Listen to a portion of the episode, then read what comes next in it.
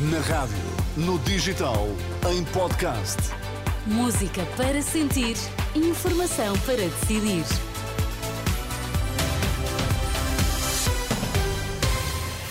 Títulos em destaque, Liliana Monteiro, bom dia. Ataque à Cisjordânia faz seis mortos.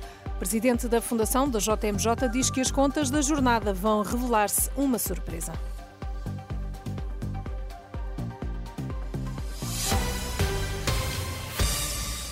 Olá, bom dia. Nas últimas horas, um ataque israelita na Cisjordânia ocupada fez pelo menos seis mortos, outras seis pessoas ficaram feridas. São informações avançadas pelo Ministério da Saúde palestiniano. Entretanto, Israel já recebeu uma nova lista com o número de, o número de reféns do Hamas que poderão ser libertados hoje, que é o terceiro de quatro dias de cessar-fogo. Ontem foram libertados 17 reféns, dois deles com ligação a Portugal, uma rapariga e um rapaz, filhos de um luso-israelita que continua refém. A mãe essa acabou morta no ataque de 7 de outubro. Pela troca dos reféns, Israel libertou ontem 39 prisioneiros.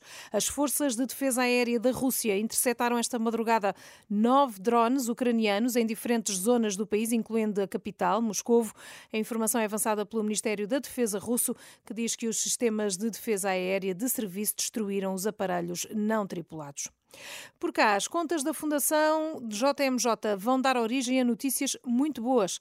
O presidente da Fundação, o cardeal Dom América Guiar, assegura em entrevista à Renascença e à agência Eclésia que já é possível revelar que será apresentado um superávit.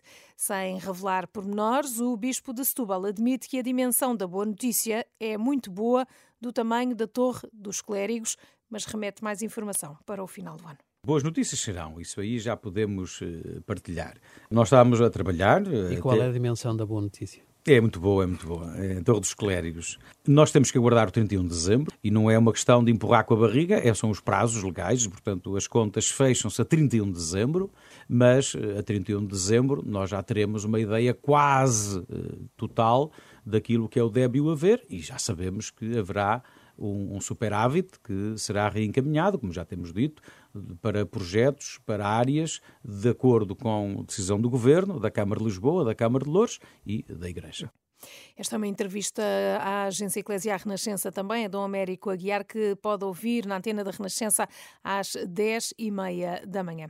Luís Montenegro promete uma redução do IRS jovem, uma descida da taxa até ao oitavo escalão e o acesso universal às creches e ao ensino pré-escolar.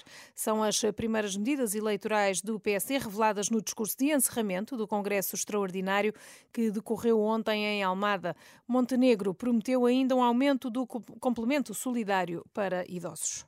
Mas nós vamos também, de forma gradual e até ao final da legislatura, colocar a referência do complemento solidário para idosos nos 820 euros. Isto traduz-se isto traduz-se no seguinte: até 2028, o rendimento mínimo garantido dos pensionistas portugueses será de 820 euros. Nesta intervenção de cerca de meia hora, o líder do PSD não esqueceu as críticas ao Partido Socialista. À saída, em declarações aos jornalistas, o ex-líder social-democrata e antigo presidente da República, Cavaco Silva, expressou confiança nas competências de Luís Montenegro. Vim para ouvir, para ouvir o presidente do Partido Social Democrata.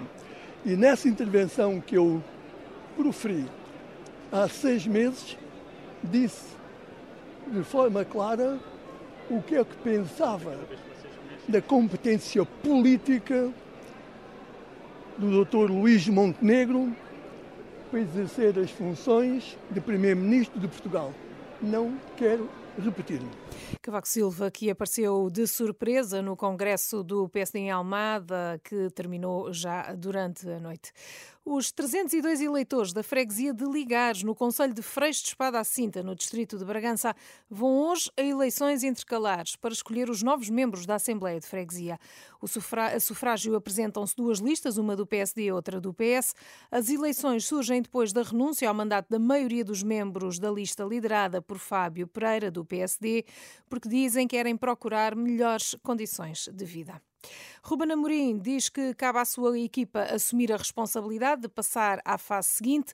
O Sporting joga hoje com o Domiense em Alvalade, quando forem seis da tarde. Não facilitar em nada, queremos vencer. É daqueles jogos que as equipas grandes não têm nada a ganhar, principalmente as equipas técnicas. Agora os jogadores têm. Estão a lutar por um, como eu disse, por um lugar. Se querem jogar com a Atalanta, se querem jogar nos próximos jogos, porque a competição entre, entre eles está, está grande, têm que fazer uma, uma, uma boa exibição. E volto a dizer, temos a responsabilidade, vamos ter os nossos adeptos, independentemente do adversário ser de um escalão inferior, nós temos temos que tornar o jogo agradável e não aborrecido, digamos assim. Na última noite, o Benfica venceu o Famalicão por 2-0, uma partida a contar para os oitavos de final da Taça de Portugal. Também vitória de Guimarães bateu o Lanque Vila Verdense da Segunda Liga por 4-1.